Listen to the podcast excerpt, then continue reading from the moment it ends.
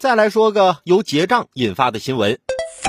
近日，一女子在深圳某餐厅就餐，结账时账单上显示食品总额为二百零二点六元，应收金额却变成了二百零三元。其询问原因时，被收银员告知是要进上去的。当事女子感到疑惑：什么时候有反向抹零这个道理了？虽然自己不差这四毛钱，但被四舍五入进上去就很不爽。离开餐厅后，在现场没反应过来的他，通过幺二三幺五举报了商家。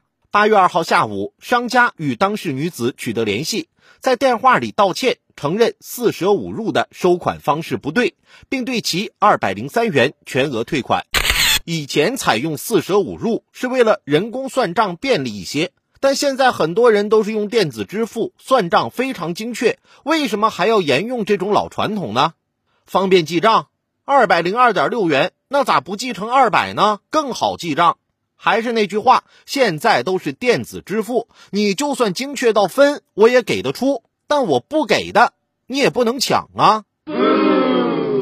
还是跟上回那几个哥们吃饭，到了结账的时候，这回啊倒是没变奥特曼和小怪兽跑远，而是一个个，哎呀，我手机没带了，不好，我手上也没有现金呐。